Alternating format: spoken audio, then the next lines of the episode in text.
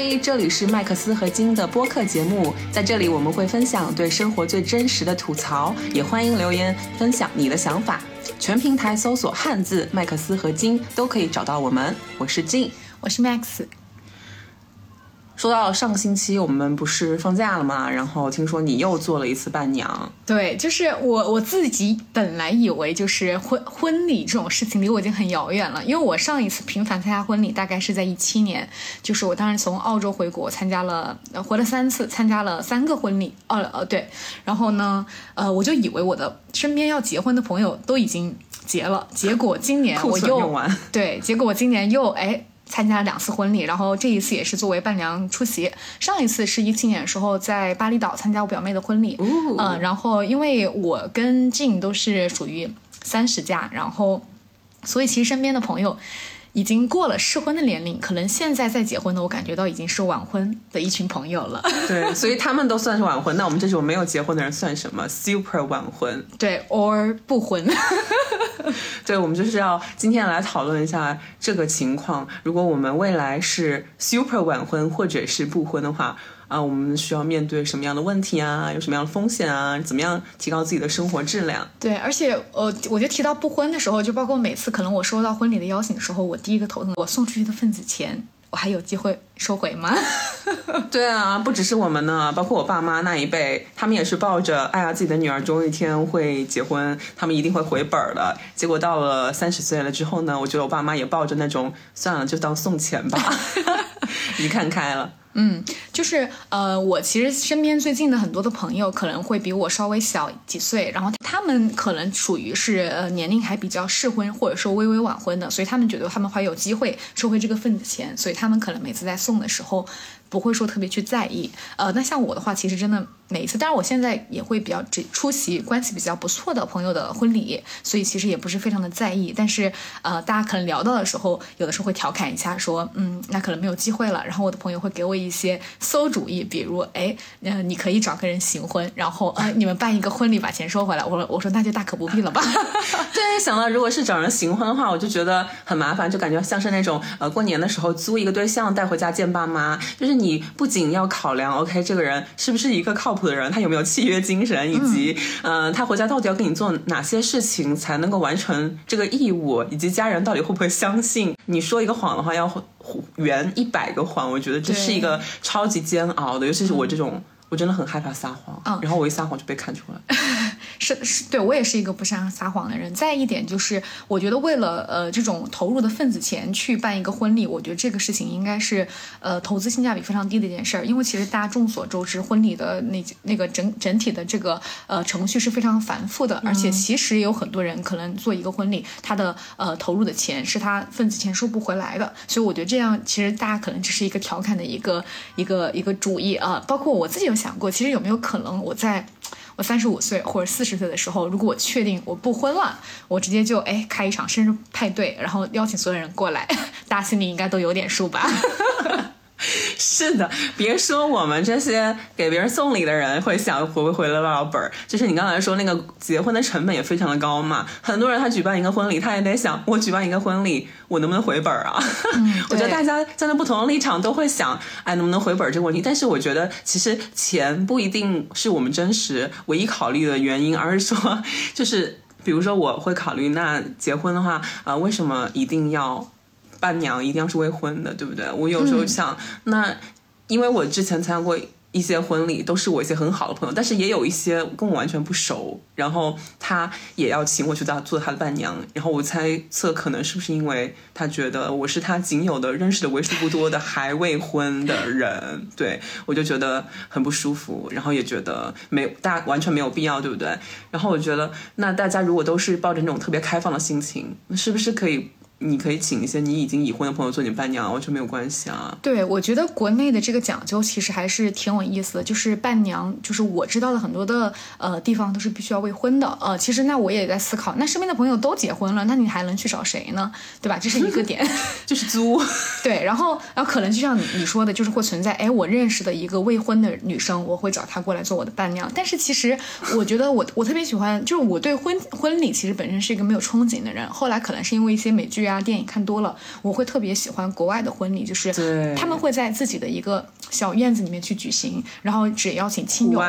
对，然后他们的伴娘可能就是自己对自己从小到大的这种好朋友，所以不管他是未婚、已婚、离异，都可以作为伴娘去出席，见证我这么重要的时刻。所以，所以我自己在想，我们是不是一定要被这种世俗的条条框框去束缚住啊、去找一个未婚的一个女生做伴娘？像这一次就是。我参加的婚礼嘛，其实新娘就是非常临时的，似乎是因为伴郎多了一个人 Oh 然后他又临时的，真的是在一两周前去喊了一个女生过来做伴娘这样子。嗯、呃，当然当然就是关系也还是比较不错的，但是我也在思考，就是包括那个女生因为条件，因为跟跟我关系也比较不错嘛，她说，哎，到时候我结婚的时候，哎，我可以请你做伴娘吗？我说就预定。对，我说好像是设他一定会比你早结婚，对，这是这是这一点非常戳我就算了，是是对。最最过分的点在于，我是说，好像做伴娘是不能超过三次的，据我所知。超过了吧？你应该。呃，我我两次，我两次，所以 按理说是不可以做第三次的。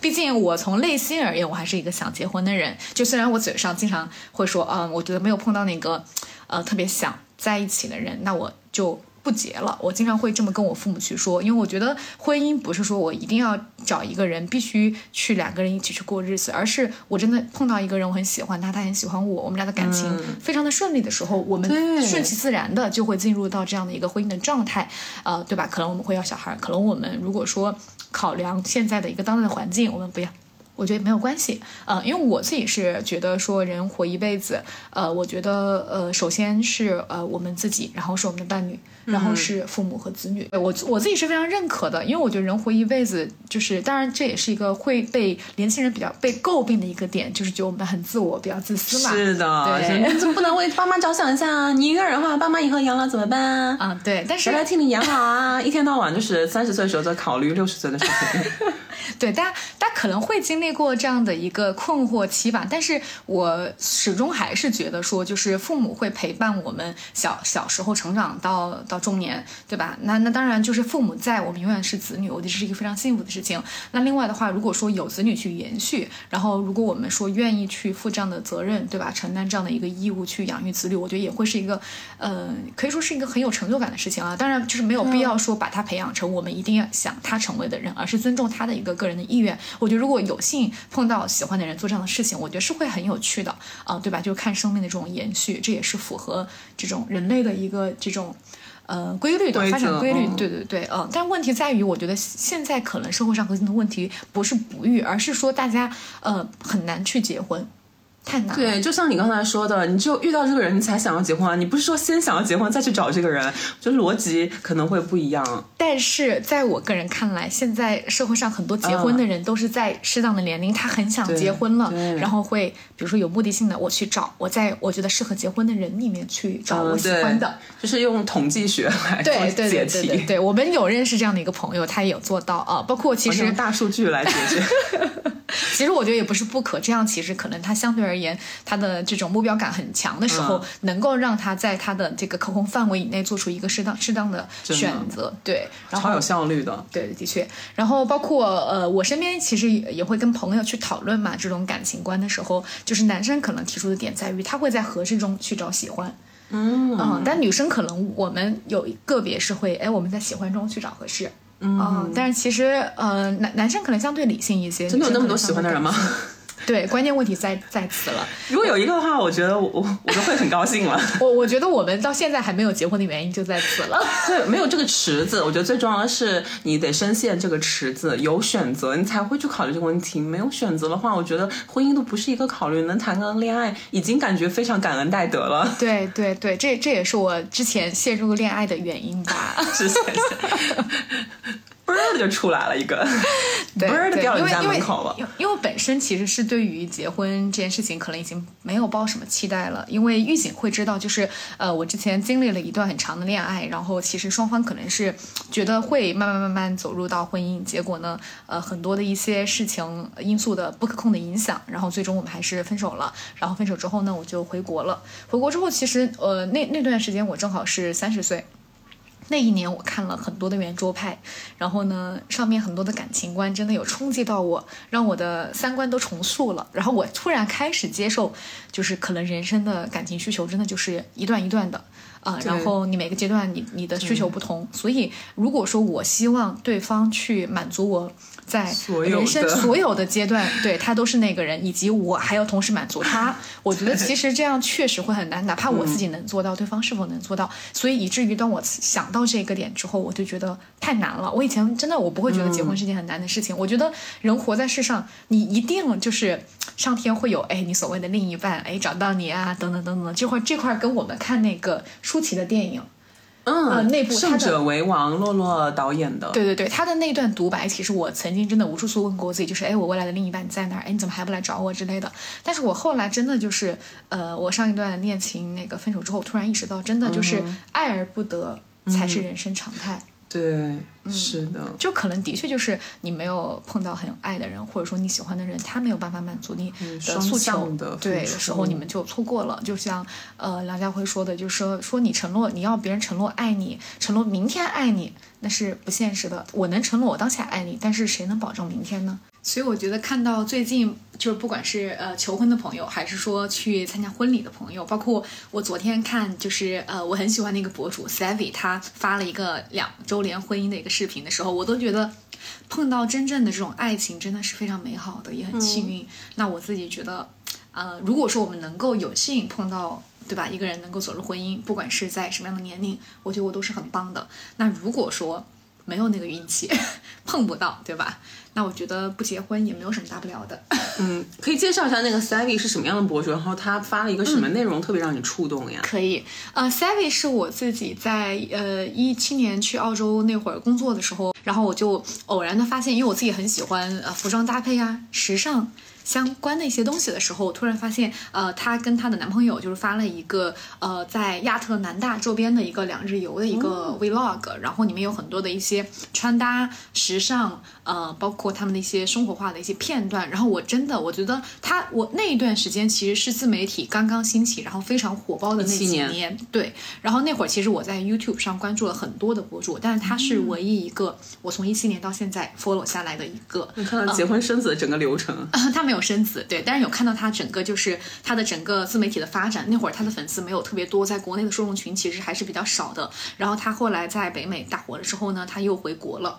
然后我经常会跟他们的这种视频，然后他还是会每年日常去分享他的一些时尚穿搭呀、灵感呐。但是我觉得我看他的视频，呃，我不只是看这些东西，他更吸引我的是他的 vlog，包括他的呃 cook with Savvy，就是他去呃做饭，呃，他这种热爱生活的态度，包括他和大嫂之间相处的那种默契的感觉。真的是让我特别特别憧憬的一种很理想的状态，而且他的视频所有的都透露着一种热爱生活的感觉，所以我我其实经常，我记得我有一段时间出差特别忙嘛，然后当时他就就更新视频了，然后我在国内有看看那个 B 站，然后我就打开他的视频，然后看完之后就整个觉得很治愈，包括我在他的视频里面听了非常多好听的一些。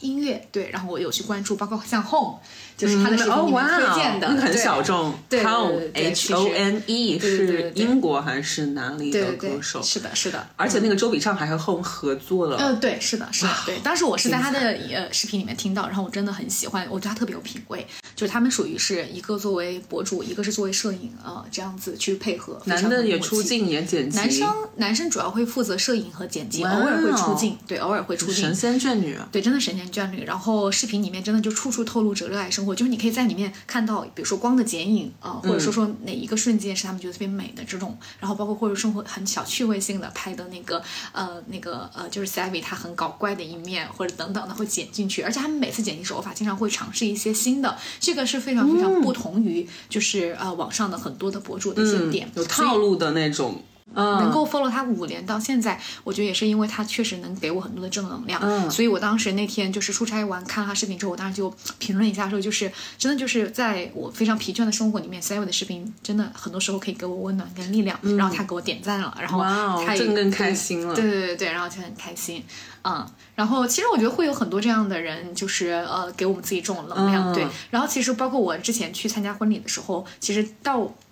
就是我朋友的，呃，他父亲应该是呃早逝，呃这样子，所以当时其实我其实我觉得我不是一个容易被婚礼触动的人，嗯，但是当时他的就是呃舅舅挽着他的手，呃，当时过来就是即将把他就是送到就是新郎的身边的时候，那一瞬间我真的泪目了。然后，嗯，后来就是我跟主持人会煽情，还是因为你自己知道他们家庭的呃故事？就是我可能有听他提起过，或者说我有听说过，但是我们没有去聊这个事情，因为毕竟是一个很伤心的事情。但是当时那一瞬间，主持人提起了，只是说是哎，嗯、他的舅舅把他送过来的时候，那一瞬间我就想到的时候我就很泪目，因为那个女生真的是一个呃很飒，非常很。很洒脱的一个女生，而且非常有主见。然后其实我很欣赏她，她是我为数不多在工作中交到的朋友。哦，对，但是我也没有反思过，哎，其实我欣赏她的原因，有可能是因为她的这种家庭的环境的影响，对，可能是因为父亲的这种情况，让他更早的去早熟。他也是个很有主见的人，但是很有趣的一点就是，他之前就是，哎，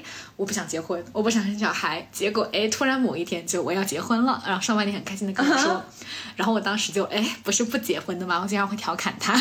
所以他是因为遇到了一个让他觉得很想要定下来的人，还是说他到了这个年纪觉得该结婚，然后遇遇到了一个合适的差不多的人？他们在一起有几年了，我觉得更多的是碰碰到这个人，让他觉得很靠谱、很安心，然后他们在一起的状态是不错的，然后可能男方的家庭也希望他们能够呃走入婚姻，因为既然已经相对稳定了，我觉得就是一个呃顺其自然的事情，然后所以我觉得可能他也希望圆他妈妈的一个。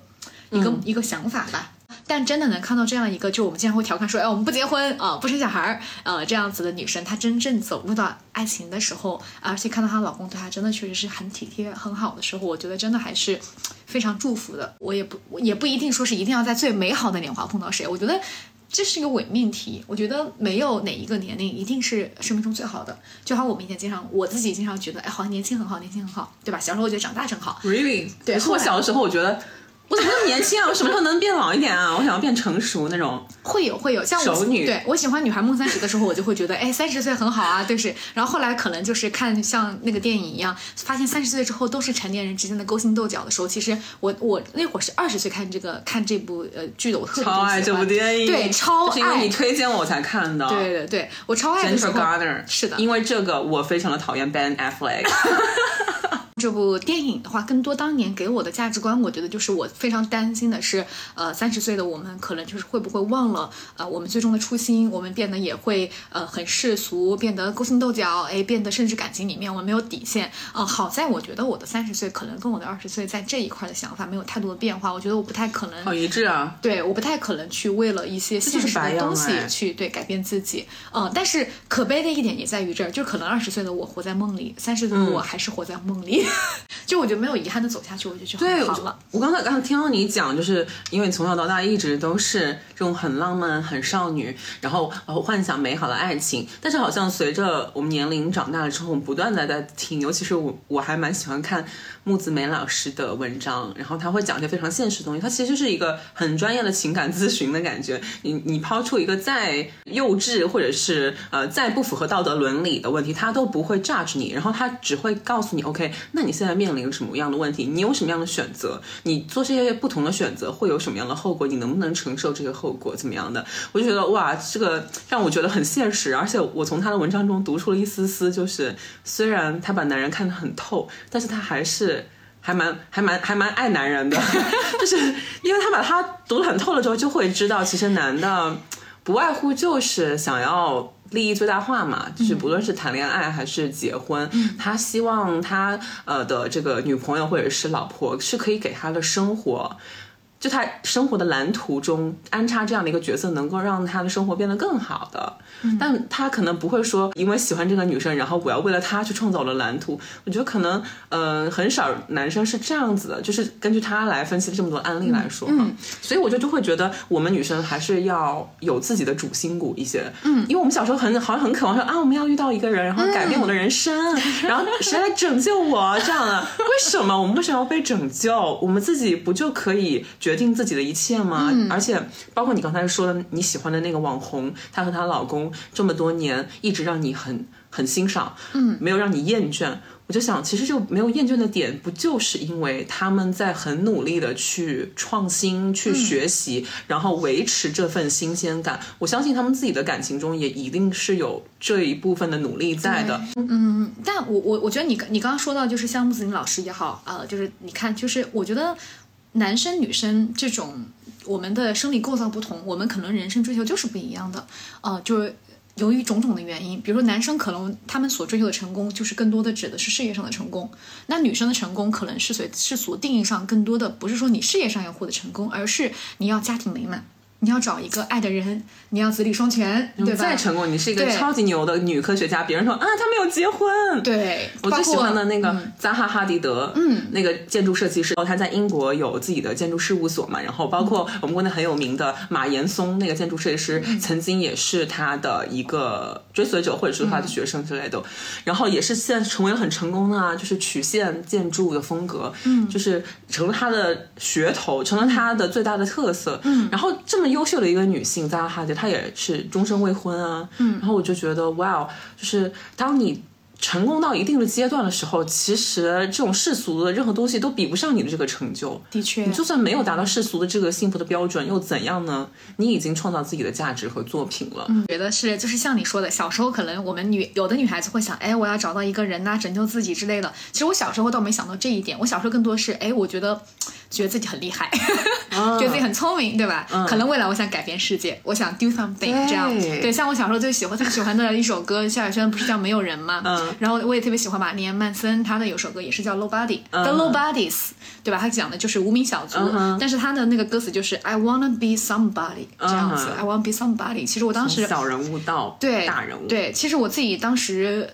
我的潜意识就是知道，就是我们可能更多的是芸芸众生的普通人，但是我们还是我们还是 try to be somebody 这样的。但是真的，当我们比如说像我跟玉锦都是有去国外留学嘛。像当我就是哎很满怀憧憬的去到国外的领土上的时候呢，然后我记得我当时可能刚去的时候，很快就被周围的很多声音对，然后真的让我有重新去思考。就大家会说，其实出国呃可能读书是其次，可能更多的是你看这个世界，然后呃更多的是去学一些做人的道理啊等等。我本身并没有计划出国，我也是很临时被通知，就我高考完了之后，我妈妈第二天跟我说你要出国，然后我当时真的有一丝的愤怒，因为我是有很努力的去复习，而且。呃，高三的时候，其实我整个状态也不是特别的稳定啊，但是还是有去呃全力以赴吧。然后结果就告诉我，哎，我要出国。然后我我也没有去估分呐，那些填很好的去填志愿，然后就准备这个事情。但是，呃，但是因为我当时高三时候特别喜欢三毛嘛，我觉得有一本好像是，呃，就是讲他在海外的，呃，某撒哈拉，好像是，呃，不，不是，不是撒哈拉沙漠那一本，是另外的几本里面，更多是讲散文的。他当然讲他在某一个区域，就是会有，呃，全球的那种，就是很多地方很多地方小伙伴大家一起交流，然后他就说那种感觉真的让他超越了种族。他当时描述的这种东西让我整个人都非常的开阔，我真的那会儿也不再局限于小情小爱，因为其实我，呃，高中有一段早恋的经历。然后那段时间可能正值我的可能算是，呃，一个低谷期，就是我们那段时我跟那段我们分手了。对，然后，然后到后面慢慢慢慢的就是好像是看三毛的书，包括看徐璐的书，因为徐璐一直是我非常非常喜欢的喜欢的写手，啊，当然也现在也可以称为是作家，嗯，当年他一直是自允是写手，萌芽的作者，对对对，萌芽很多篇文章的作者，我特别喜欢他嘛，然后他也有很多讲失恋的，乒乓的三十八度八，像乒乓的三十八度八，包括他的那个风出来的祈祷文，都是我就曾经爱不释手的文章，然后那段时间也看徐璐，因为徐璐是一个也是我特别就是从小到大特别特别唯一。就萌芽，我看了很多很多很多人，我自己也买过不少的书，就里面的连载都会出书嘛。我也是，但是我们居然不在一个高中，这样我们就可以共享一本了。对，是的，没关系。但是我唯一真的就是坚持下来喜欢的，我觉得也就是徐璐。而且我真的，我觉得我我有时候你说我运气不太好吧，可能在感情方面，但是有些生活方面，我觉得我运气很好，就是我后来工作机缘巧合，我就呃拿到了微那个徐璐的微信。Oh my god！对对 对，拿到了，快细讲一下怎么追星成功就是就是在我上一段工作期间的时候，当时就是我们我的嗯我的顾问要去接待呃一位就是武汉六中的老师，嗯，就其实我我们是会呃在我们的真正接待前，我们会做很多的一些预案，所以可能我当时已经大概听说了他是一个六中的老师，但当然我要 pretend 不知道这件事情，对，然后呢，当时我就说。这个人可能今天来，他也不是说为了去报班的。我说那要不由我去接待吧。然后顾问就觉得 哦，那你搓搓的，对对对，去计划这件事情。然后顾问觉得啊，没有问题啊，那你去帮我聊。对，因为其实我我我当时是一个主管，所以可能我平时。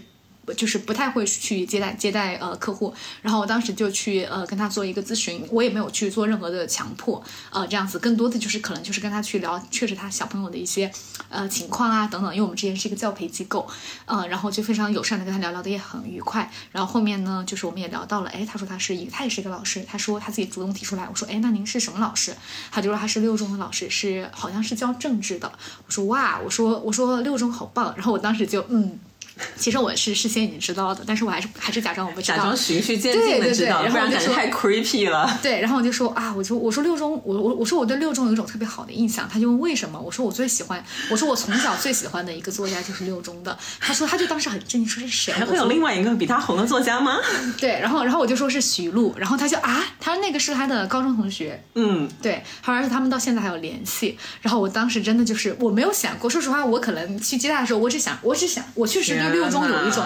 有一种滤镜，我只是想跟六中的人去做一个交流，我没有想过一击即中哎，对，真的没有想到，没买彩票。对，然后他当下，然后我就跟他说了很多我喜欢的徐璐的书，我买过徐璐的呃徐璐的一些小说呀，他的散文呐等等的，滴答啊，西安一四六零呃等等的，还有那个从此进行飞翔，他后面出的那首呃出的那一本的时候，我当时在澳洲好，所以我没有买到，呃就是叫春江花月夜，好像是叫这一本，然后之后很长时间他没有出书了嘛，但是我就跟他说了，我他他的书真的对我影响特别大，像他那个西安一四六零，我真的是呃一直是随身带在我身边，就是我去澳洲上学回国到我去工作，就是我会时常的饭里面。的东西，然后去。呃，就是去 re review 一下，更多的是为了就是记起我当年看这本书的一些初心，对有没有变？对，和像你的圣经啊，Bible，对，真的像我的 Bible 一样，对，因为它的它确实非常正能量，包括我可能小时候写的一些文字，其实多多少少有受它很多的影响，我也会引用它的一些我觉得很棒的一些一些句子，是非常非常正能量的。然后当时他可能也突然发现我是一个很真中真真心喜欢他的一个书迷，他他是他同学，估计都没有看过他的书吧？呃，他肯定没有看那么像我那么仔细，反反。夫妇，然后他就当下给他发了微信，说在这里碰到了他的书迷，然后就各种，因为我可能我那天也是表现的非常的激动，因为我没有想过会这样，我很雀跃，真的，我那天那个心情久久不能平静。然后他们就聊上了之后，然后后来呃他自己也问我，他说你要不要加他微信？我当时就其实我是没有做这样的幻想的，因为我觉得我毕竟也不认识，我去介入他的这个朋友圈好像也很尴尬。然后然后但是他竟然主动的发问了，我说他 OK 吗？这样合适吗？然后他说 OK，然后我就。他就把徐璐的微信推给我了，然后我就添加了，然后我整个人真的就是那天我就真的就是我也没有去在乎我那天我们校区的业绩，我把工作抛之脑后，追星是最大的事情。对对对对，然后我那天就真的整个人就是那几天我都那种活在那种粉色泡泡里面。但是加了加了没啊？还是加了加了加了？我有跟他说话，有跟他去讲，哎，我喜欢的文章，他对我影响多年，等等等等的。然后他其实徐璐是一个非常自谦的人，他就会很不好意思，就是啊，我很多年就是在忙一些事情。在他他有读博嘛，他有呃他有读博，他就说我可能没有新书给大家见面，所以会有点不好意思。但是其实我们和我有他的书迷的群，其实大家去怀念他，其实我们更多的是呃喜欢他过去的文字，喜欢他的这种状态给我们带来的很多的信念。对，但是其实我们并不渴求他一定就是要出新书才跟我们见面，但是他会有这种包袱，也可以理解。是，对对对，所以天啊，当作家的影响力真的可以跨越几十年之久，影响一个人的一个阶段，对对，甚至他自己根本可能没有预想到，对他没有预想到。所以，所以其实你刚刚也提到说，我们年少的时候会呃有一些想法，包括可能就是我们要做什么事情，就是嗯呃，我们刚刚讲举到一些伟人，对吧？他们可能没有结婚，但是他们在这个世界上有。有留下痕迹，我觉得我觉得都是非常对我觉得非常可一件很棒的事情。但是，但是从我个人角度出身，我觉得可能生活中大部分的人，我们都是一个普普通人，也没有创造什么东西。对我们可能很难说改变这个世界，对吧？可能留名，比如说像我自己很欣赏的啊张曼玉，她可能到现在她还是一个单身状态，但是她可能留下了非常多的呃优秀的作品，对吧？那这样子我们在评价这个人的时候，我们不太会去说不 care，对我们并不 care。但是可能生活中大部分的人，尤尤其是鉴于我们的父母，对吧？我们考虑考虑到我们父母的他们对我们的担心也好，还是说他们感受到周边的眼光也好，我们会说，啊，我们要去结婚，要走入到这样一个状态。但是可能就我自己而言，我还是没有办法说服我自己为了结婚而结婚。嗯嗯，对，其实我觉得刚才讲到我们小的时候，可能都觉得自己好像有能改变世界，然后有无限的可能。对我也是这样的感觉，包括我现在接触到了一些零零后，他们也给我是这种感觉，真的就是谁都不 care，就是觉得自己是最厉害、最牛的，而且也并没有觉得自己有什么局限。但是我觉得在成长的过程中，尤其是参加工作之后，因为我觉得我在参加工作之前是一个超级感性，然后超级富有幻想力的人。我包括我做梦都是像。像奇幻剧或者是悬疑剧或者侦探剧那种，是可能比我看过的一些实际的真实的作品还要有趣。但自从上上班之后，可能这个东西就被磨消磨 消磨殆尽，嗯，然后就变成了一个。每天就是 OK，有问题解决问题，然后发现问题，然后找到最优的解决方案，然后变成了一个像 AI 一样的存在。明白。就是，就是你没有太多的时间去感受一些很细微的情绪，反而说让你变成一个更功能性的人。所以你逐渐的就会发现，OK，那我们作为一个普通人是有局限的，我们不可能像是那些伟大的设计师、伟大的演员，然后能够选择自己去做什么，去谁和谁合作，去创造什么，留下什么。我们更多可能是在。在发现局限的这个范围中，OK，我们找到了一个范围。那么我们在这个范围之内，怎么去？留下一些痕迹，留下一些作品，或者是说怎么把自己作为一个更好的人去改变。嗯，我觉得你说的这一点，我会深有感触的点在于，就是我们认识很多年了啊，就是所以这块我是非常话语权的。就是玉锦他的话，我我跟他是呃初三的同学，但是他他是一个转校生过来，但是我曾经也是一个转校生，我我是初一转到我们学校，然后他初三转过来，然后我们俩真的就是。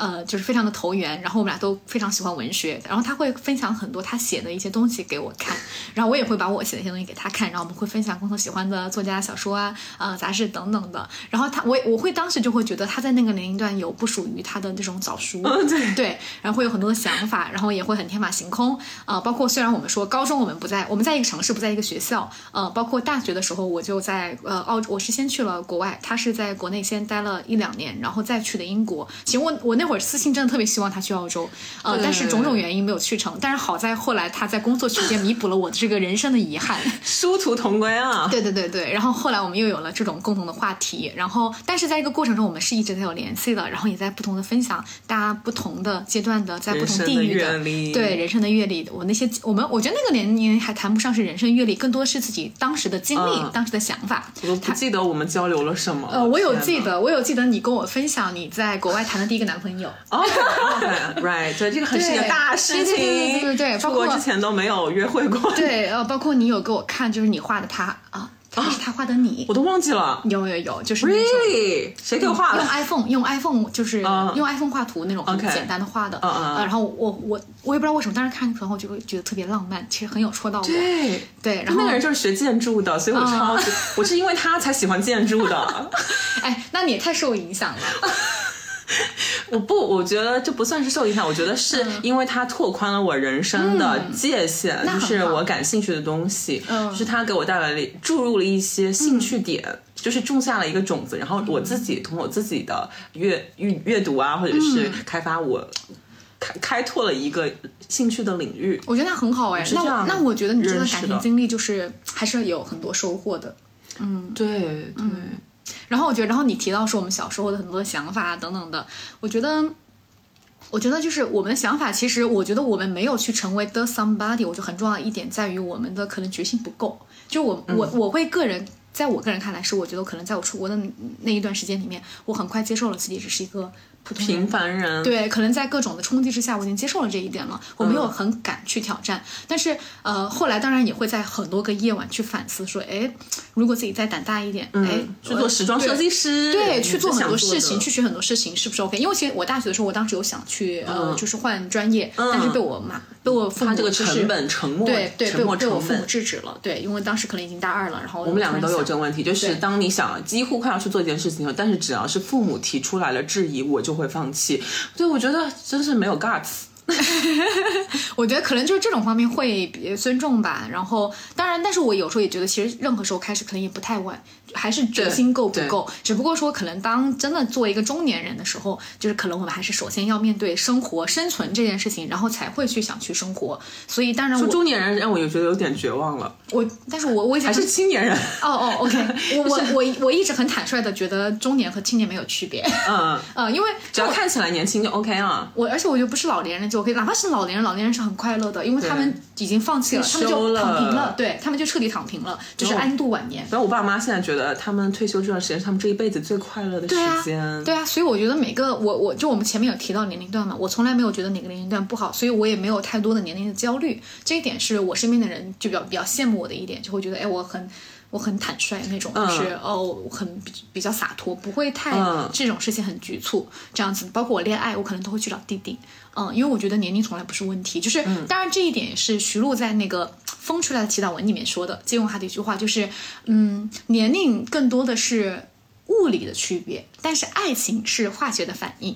所以我自己一直在追求的是这种化学反应。一个是物理，一个是化学，不同科目的。对对对，所以我我我我自己一直是觉得年龄并不是很多的问题，但是可能我自己知道的就是现在社会现状里面，包括我身边的朋友很难结婚的一些点，也在于可能就是呃优质的男生往往在嗯很年轻的时候可能就已经被被已经市场被抢完了，对吧？他们可能已经进入到了婚姻的状态，甚至有一些可能。呃，有的已经离异了之类的啊。对。然后，但剩下了很多的女生，可能就是相对年龄会偏大，或者这个呃这个年龄的跨度在市场上的，你会发现就是从二十出头的到三十多的都在呃都是未婚的状态。但可能男生就是只有小部分是一个，比如在三十左右还是未婚的太少了，所以就面临到社社会现状，现在很多的大龄的女生就是没有办法就是进入婚姻，对吧？我们就是两个现实的案例。嗯，这样子，但是，但是我其实一直，呃，然后还有一点就是说，我们很多这样的女生，她可能能找的可能是弟弟，然后弟弟的话，但是弟弟呢，又有弟弟他们那个年龄的很多的一些困惑呀，等等的，他们，嗯，姐姐教我写简历，对，然后可能甚至他们的物质还没有独立，可能很多在依靠父母的时候，他们会看父母的眼眼眼这种眼色嘛，那父母可能更期望说自己的子女去传统的想法去找一个更小一点的，对吧？可能生育条件更好的一个女生，那这都是非常现，我觉得这是非常合理的。环境其实很受世俗的制约。当你一个人想突破的时候，你你也没有办法在这个环境的确的确，所以就导致女孩子其实她是很难走入婚姻的。包括嗯，就是我认识的，就我自己之前的这种经历也好，还是我好朋友，都是可能谈了一个弟弟啊，很难进入婚姻的状态。但是其实我自己是一直觉得，他我觉得可能假如果说我在我过往人生里面对于事业这块缺乏勇气的话，那我觉得男生可能在爱情方面是缺乏勇气的。就他们可能在事业上他们有感，但是爱情上成本和未来的收益。对，但是我觉得爱情这个事事情真的不能考虑太多。嗯，一旦考虑太多，我觉得它就不纯粹了。对，就是就是，比方说像我们刚才其实也有讲到，那比方说呃，可能男女的双方的呃思维方式，还有在乎的成本和收益是不一样的。然后还有就是像是社会的角度啊，这个大的环境，呃，像是尤其是。父母那一辈的人，他们是很难用更前卫的眼光，也许他们觉得就是这是逆子啊，逆子的行为。所以说，我们可能在这个不论是社会层面，还是经济层面，然后还是整个这个环境，尤其是像现在疫情，它可能导致我们未来的生活的范围可能逐渐的缩小，对吧？比如说很多人的。公司是不允许你离开这个省的，有的人不能离开这个市，有的人都不能离开家里和公司的两点一线。对，那这样的情况下，我们可能就完全变成了一个社区动物了，对吧？那在这个社区中，我们有是哪些方法可以提升自己的生活质量，也是我们未来其实会很 care 的一点。包括现在很多商家，他们都不会像以前那样子，OK，我们每个城市放一个呃总部这样子的，然后现在已经细化到了格子区，我们每一个社区来分。布一个什么便利店呐，或者是一个呃按摩服务店等等的，就变成了这种社区性质的。嗯。其实我觉得你提到这个点，我我们其实很早的时候就已经就是在调侃之中，可能已经聊过了。就是我们几年前大家会经常分享，对吧？就是呃几个闺蜜一起在云南，对吧？我们去那个梦想改造家，对吧？已经有了，对，其实其实我们已经聊过了。我觉得是父母父母担心我们不婚，他们最大的担心可能就是说，他们如果说走了。我们未来嗯是否会一个人孤独终老？哎，没有人照顾我们。其实我觉得。呃，说实话，你指望子女照顾，我觉得也不太现实。子女更多可能是我们对他们操心，他们当然能够给我们，可能更多的是一一些些关爱，我觉得就不错了。你你指望说他们给我们很多的物质的支持或者呃照顾，生活中照顾，我觉得是不现实的。因为其实现在的我们这一代都已经疲于生活了，他们未来是一样的，所以我并不指望子女去带给我这种东西。我可能更多的是希望，哪怕说我有子女，我未来也不希望说我给他们增添这种负担。我可能更更多希望是，哎，我飞跟我的得更远。对，我希望我跟我的姐妹们就一起开开心心的，我们在一个不管是养老的社区，还是说我们自己有一个别墅，我觉得这样就很 OK。其实这样就很 OK 了。所以我就对于不婚我们需要担心的提高生活质量的这种方面，我觉得比如说呃经济当然上是要对吧，保证这种物质的这些条件、对吧，能保证说我们呃比较算比较充裕的去过完我们的这种呃生活，然后另外就是在我们年迈的时候对吧，我们呃不会说受到这种医疗啊呃一些这种困境啊、因为物质的问题没有办法去呃及时就医等等的。但是我觉得其他的生活方面，像我的话，因为属于是身体素质还比较好，我觉得我就。多运动，对吧？饮食健康，然后每天最最重要的就是保持愉快的心情，我觉得就够了。所以我觉得不婚的，你说优缺点有，但是优点就是我觉得没有那么多糟心的事情，我觉得大概我也可能会长寿吧。对，因为我们之前看到一个呃数据调查，其实讲的就是那已婚和结婚的他的幸福度或者是他这个寿命。夫妻群体和单身群体的受测人群中，那因为夫妻其中一方他们可能会呃要求，那呃这个对方是不是要有保持更健康的身体体魄啊，怎么样？他们会互相督促。但是呢，在夫妻中，呃。体育锻炼和食用水果蔬菜的比率会比单身的更下降，然后单身群体的话可能会呃更食用更多的蔬菜和水果，然后但是呢，同样的在单身也有问题，就是在单身群体中酗酒的现象也可能会有上升，所以说我们就是得辩证的去看待这个问题。夫妻当然了，两个人过的生活质量肯定是你那个成本啊，你这个呃需要操心的事情都是要么就是平分，对吧？嗯。然后那单身的话，可能就什么都要自己来，要顾及的更多。然后嗯，你但是呢，你也意味着你只要承担你自己的这一份操心就可以了。的确。呃，尤其是我觉得，我觉得不能单看夫妻吧，我觉得更多还是有子女。在我个人看来，我觉得结婚，我觉得两个人一定要结婚，我觉得更多的一个理由，可能更多是想要小孩儿。不然，我觉得其实如果我说我恋爱跟结婚只是两个人的话，我觉得区别并不是那么的，只不过说可能就是所谓的合法 合法夫妻。对，可能在每个国家不一样，像有的国国家他们，呃，因为可以未婚也可以生小孩嘛，所以他们就完全没有这个顾忌了。很多人到五六十岁才是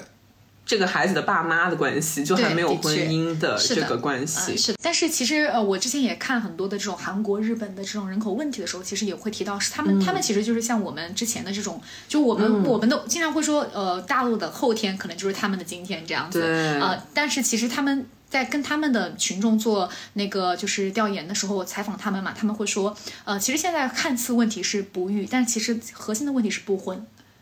只有解决不婚的问题，才会解决不育。呃，因为大、对吧？我们可能相似，就是一些国情方面，一定大家可能是结婚了之后合法的去生小孩。对呃，那其实国内也是一样的，国国家想解想解决这种就是呃年龄老龄化的问题，以及就是说生育率下降的问题，其实。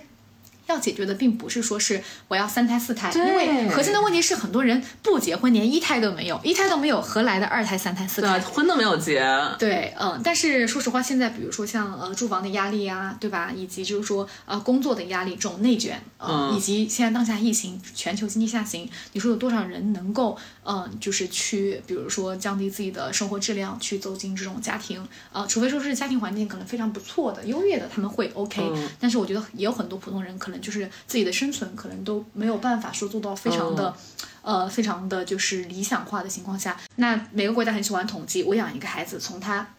出生到他呃十八岁，或者到他大学毕业要花多少钱？那国内也好，还是韩国、日本，都是不低于一百万的。呃，那那是否你愿意去在未来承担这样的一个这种压力？当然，这只是物质上的，还有更多的就是呃你的精神上的，对吧？你养育一个小孩，你要付出的时间、精力，呃，那可能涉及到甚至老人的等等的。其实，那这也是为什么现在的人再去考虑结婚的时候会变得更加的慎重的原因。拿我同事举例，像我同事就属于是我们当下这种年轻人状态比较明显的，呃，就家庭环境普普普通通，然后他们已经有了一个小孩儿，然后他们老人就会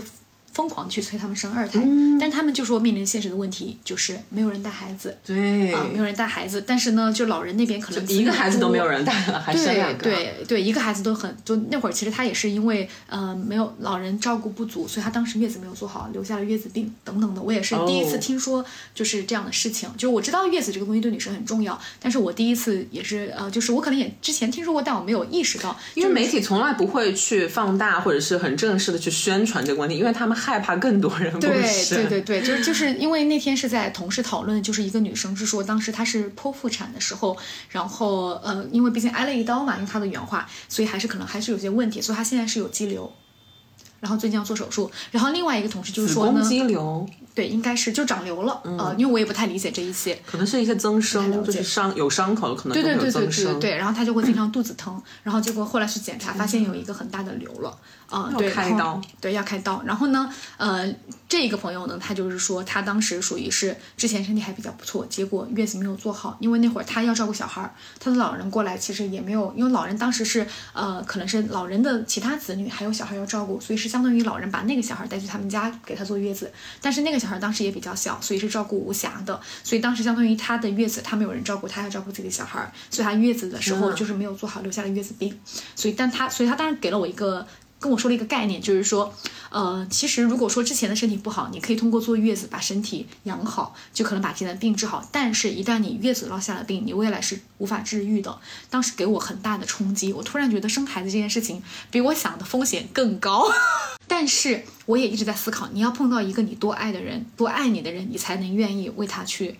这样子做这样的一个事情。也有可能这个人是借人生子呢，只是。要一个工具帮他一起生而已。像有些人，他可能是因为，呃，那考虑这个人适不适合和他去培养后一个后代，他的基因值不值得遗传这些问题，他是考虑以这个对象伴侣为本的。那有的人则更多的可能会考虑到，我可能就是喜欢小孩，不管他的性取向怎么样，或者是不管他有没有结婚的意向，他作为一个单身的女性，她就是想要一个小孩。所以，像是我在小红书上看到有一个女生，她就是通过，呃。通过金那个精子银行，然后呃借了一个。精子，然后她就怀孕了，然后包括她也可以去选择这个精子，呃，这个质量是怎么样的啊？比方说什么学历啊什么的，长相啊、肤色啊。哎，其实这块我也有考虑过，当然是为身边的人考虑，因为我身边有一个女生朋友，她属于是她觉得她可能结婚很难，很难碰到喜欢的人等等的，但是她特别喜欢小孩。然后我当时给她建议就是说，哎，你要不要去把卵子去冷冻？嗯，啊，但未来对吧，可以找精子银行，但是我不知道这个事情如何去做是合法的，因为是涉及到上户口。口嘛，因为我可能对于 这块生育的政策不是那么了解，就是呃，一个未婚的女性是否能通过这样的形式去给孩子上上户口？如果说我觉得这个问题可以解决，那真的呃不一定要结婚就可以有小孩了。是的。那对于就是喜欢小孩的人，我觉得是。很 OK 的，那当然就是从小孩角度考虑，那希望这个呃母亲她是物质条件 OK，另外可能就有人能够帮她一起带孩子，因为其实一个女生带孩子我就是非常辛苦的，然后我也一直都不太支持女生就是不工作，我觉得对对吧？嗯，所以你也不可能说你不工作去照顾一个小孩，但是这个问题确实也很现实，你的时间精力等等的，然后一个小孩他成长到那么多。成长到十八岁到大，他是需要很多你的关注，你的这种照顾的，嗯，呃，所以任何一个除了妈妈以外的人是很难代替的。对，而且本身像我的我认识的朋友，就是比如比如刚前面提到的那一对那对夫妇，他们养育一个小孩，就是父母没有帮忙，他们已经很辛苦了。就包括像现在疫情，上班，对，现在疫情，孩子不能去上课，他们都是会有的时候我请假调休在家照顾孩子，或者只能把孩子带去公司。我们对我们现在同事就是像。托儿所一样，对 对，幼儿园，对，所以那如果你幻想一下，只有一个母亲单就是单人去养育一个子女，那你承担的所有的这种双倍的，没有人跟你分担。而且而且，我个人不是，并不是说存在一种偏见，呃，我会觉得说缺缺少一方的，呃，就是父爱父亲形象，对我觉得对孩子还是会有很大的影响的，可能他也会不停去问我的父亲是谁。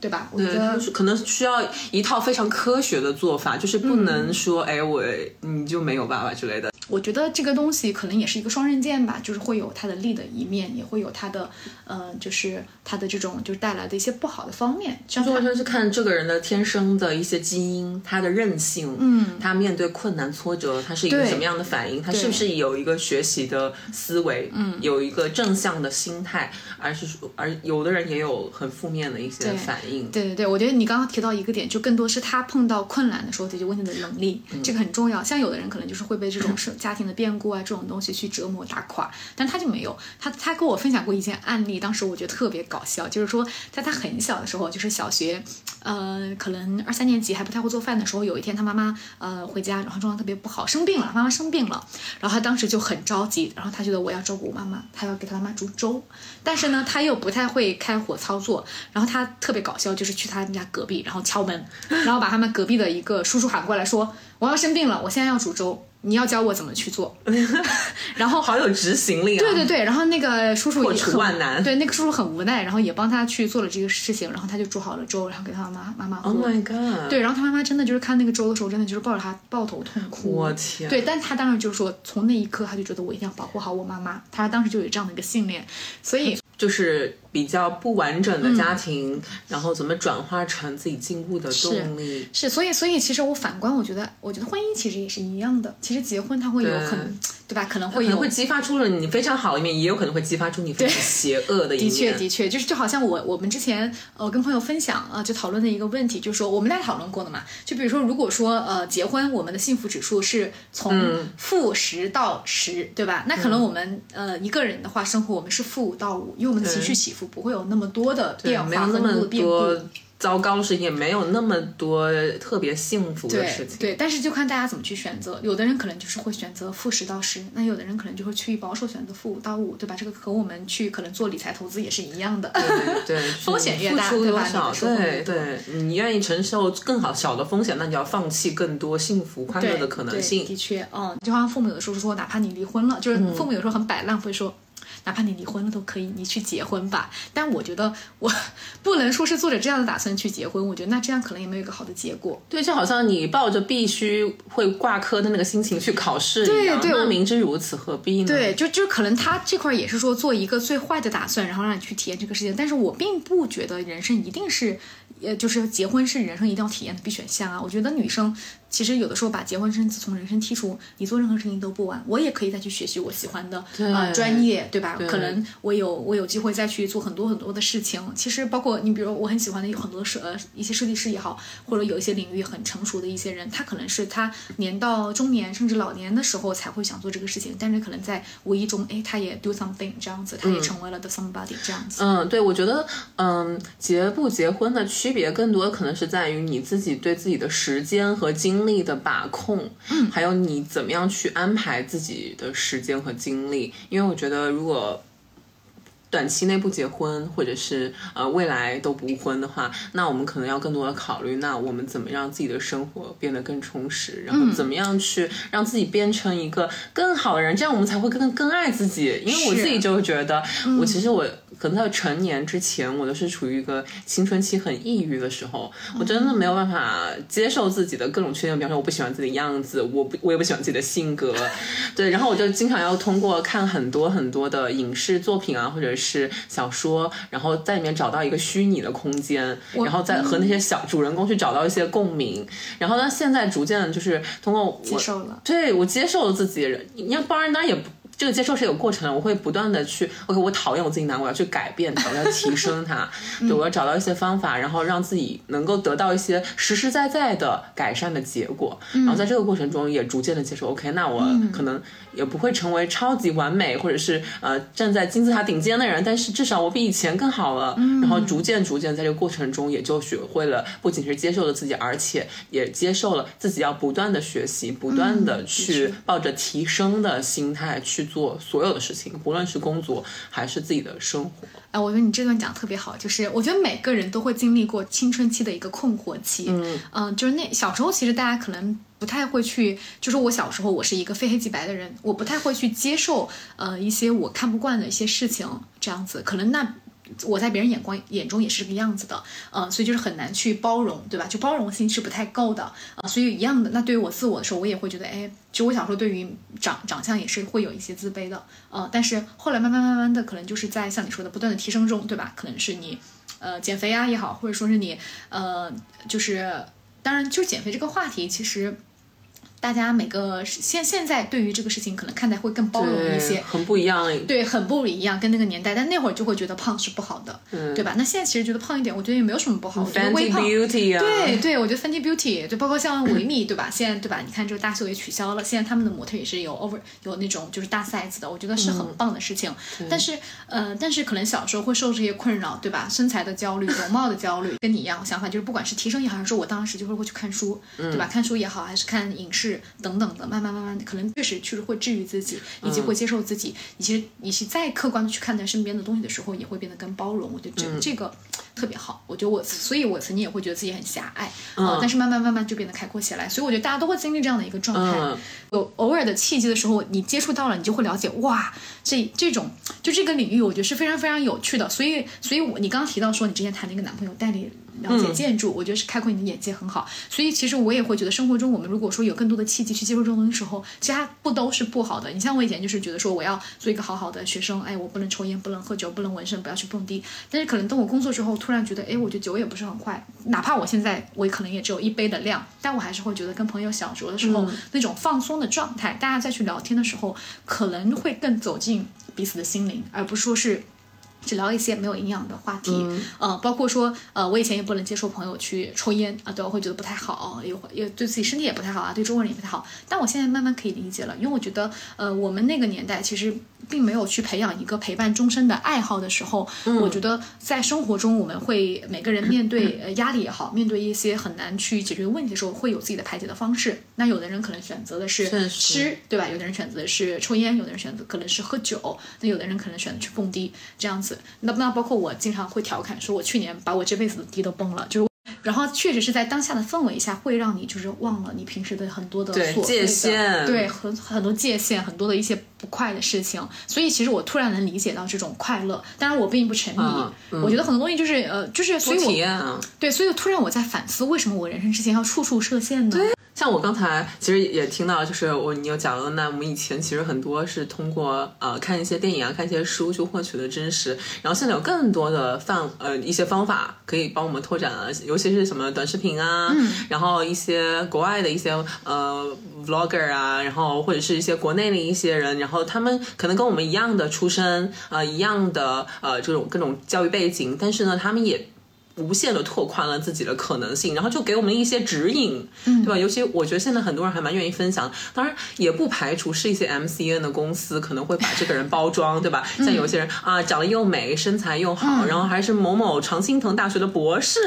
啊，Impossible，简直就觉得 这种人是真实存在的吗？也有可能是人设的包装，但也我觉得也不乏很多是真实的自己的一些经历。然后你当时还分享了一个。领英的那个究极使用方法，就是你可以通过看别人的一些人生履历、人家的工作经验来探索，呃，你有没有这样的可能性？比方说，他以前也和你做过一样的工作，但他后来怎么做了那样的工作呢？这中间是怎么实现？你也可以模仿别人的轨迹，然后看啊，那我做哪些事情可以帮我提升这方面的技能啊？帮我找到这方面的工作。对我，我我觉得其实我们前面提到的，就是今天聊了很多，就是哎，我们呃小时候想。Make a difference，想做对吧？未来创造很多东西，我觉得核心的点还是在于你敢不敢想。那包括我们现在去看，像我们前面提到这种，就是这些人可能跟我们开始出生差不多，但是别人有做出一定的成绩的，或者像你说的，你可以印上呃，LinkedIn 上面很多这种优秀履历的人。其实我觉得更重要的一点在于你是否敢去想。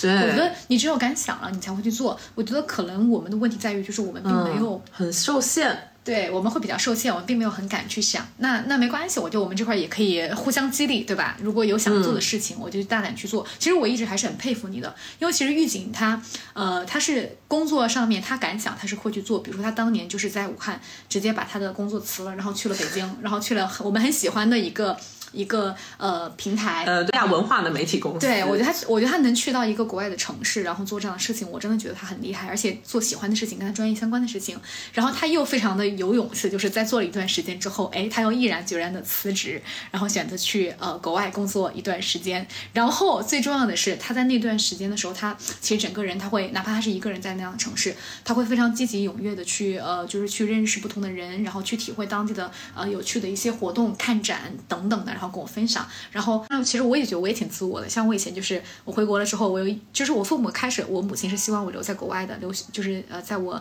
呃毕业的时候，但是我又毅然决然的回国了。好，回国之后呢，当时我又因为爱情啊，我就是又是不顾所有人的反对，我又去了国外。去工作，好，然后工作一段时间呢，其实我那会儿都已经在申请绿卡了，准备留下。结果呢，我还是因为，就是我觉得这个事情，嗯，可能没有就很好的结果。再一个就是说，我也不想一个人在国外。我我自己在国外的时候，其实我我在机场上班嘛，我每天会从市区穿坐到机场，然后我我会坐机场大巴，因为开车会没有机场大巴快。然后在大巴上每天看着那样的风景的时候，我都是在思考。就是那么美的风景，对，那么美的风景，你没有人欣赏，以以及就是说我每天看着同样的风景，啊，我的父母在干嘛？我的朋友在干嘛？我为什么要抛下我的父母朋友，一个人选择这样的生活？我真的几乎每天在质问我自己。然后我听了一些歌，我听那个呃 Russian Red，嗯，就是他们的歌，我觉得就是会那种隐隐的像乡愁的那种感觉。而且你还不是独生子女，还有个哥哥，所以你其实担心的也不是父母没有人照顾什么，而是说你自己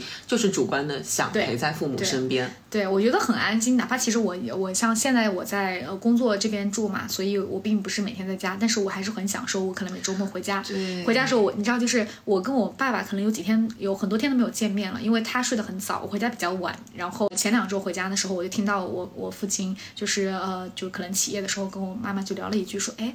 说他回来了吗？说，哎，那他的被子会不会太薄了？就是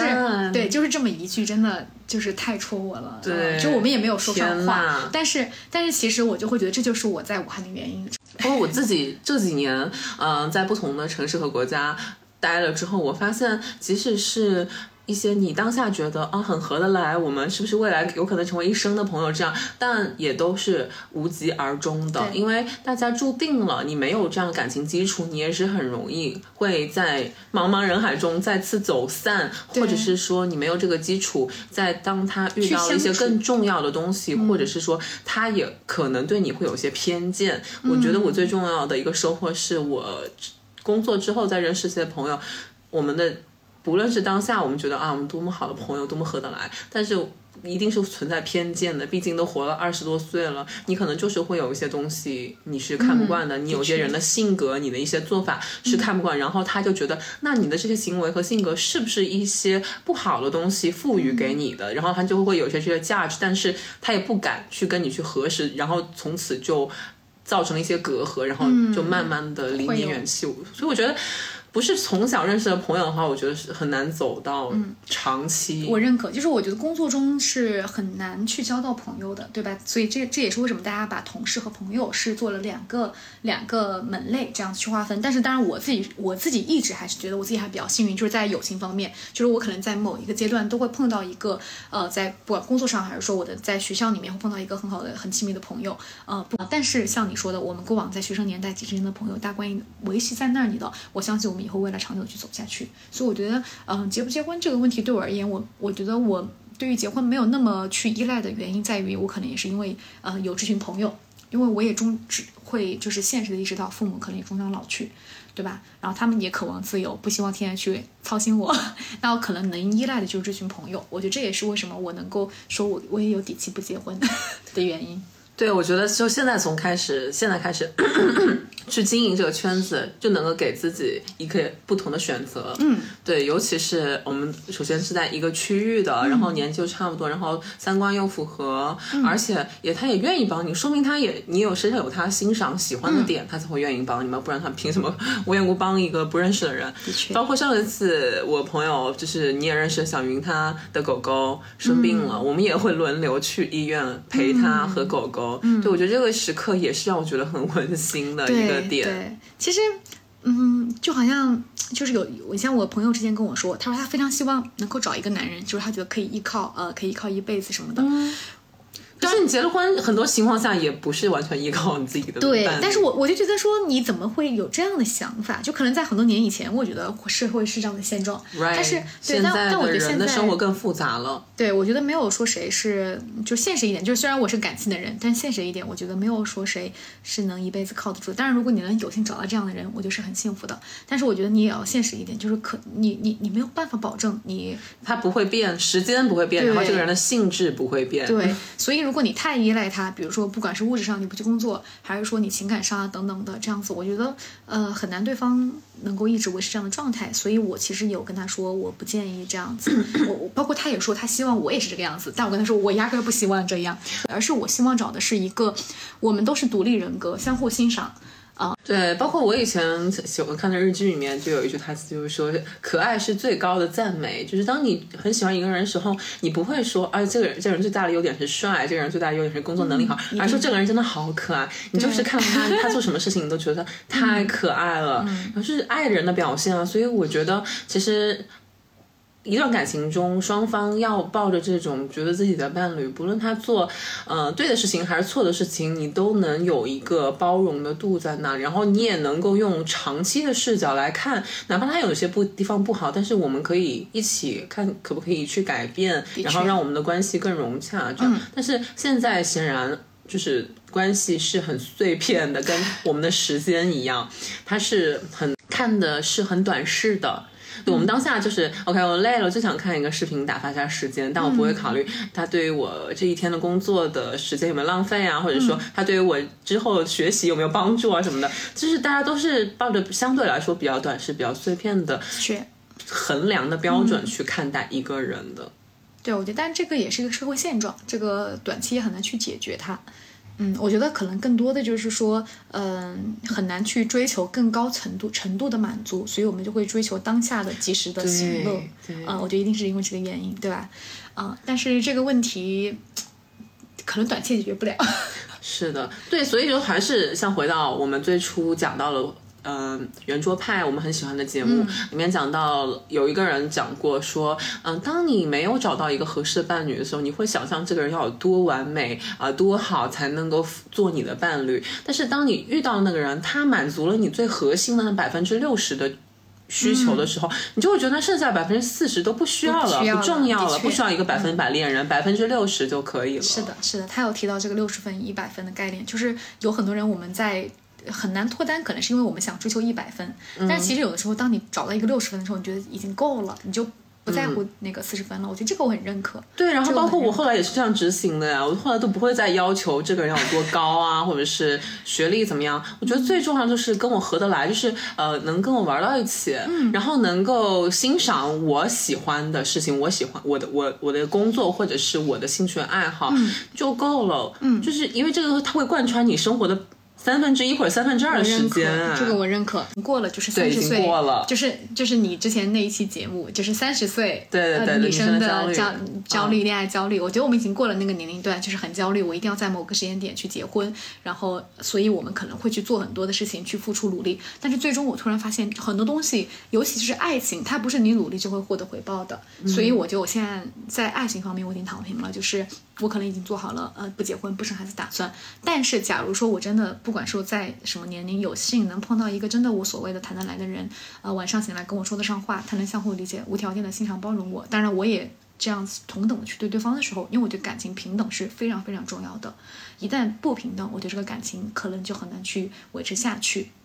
这样的人的时候，我觉得我还是希望哎能够锁定婚姻。然后如果这样的话，可能我也不在乎我之前到底有没有什么给份子钱啊之类的呀这种事情了。对，就是这个时候你就会觉得哇，你都已经找到了自己理想的伴侣。那我们最开始提出来这个问题，其实也完全不成立了。的确，它也不重要了，而且你也不不会在乎。就可能我办办不办婚礼，它也只是个仪式，我办或不办都不重要。那以及说我要去办的时候，对吧？也不会说是在意。我可能更多的是想跟大家去分享。哎，我有了这样的一个人生伴侣，而不是说是啊，我为了去做这样的一个事情，把我过去的成本收回来，我觉得这样是没有什么意义的。是的，因为你的得到已经远远超过你的付出了。的确，只要过完了自己满意的一生，然后你已经拓展了你所有的可能性，你就会觉得这些世俗的规则它都已经不再存在。的确，我觉得嗯，就是不留遗憾。Right。那我们本期的节目就到这里了，感谢大家的收听，嗯，拜。拜拜，我们下期再见。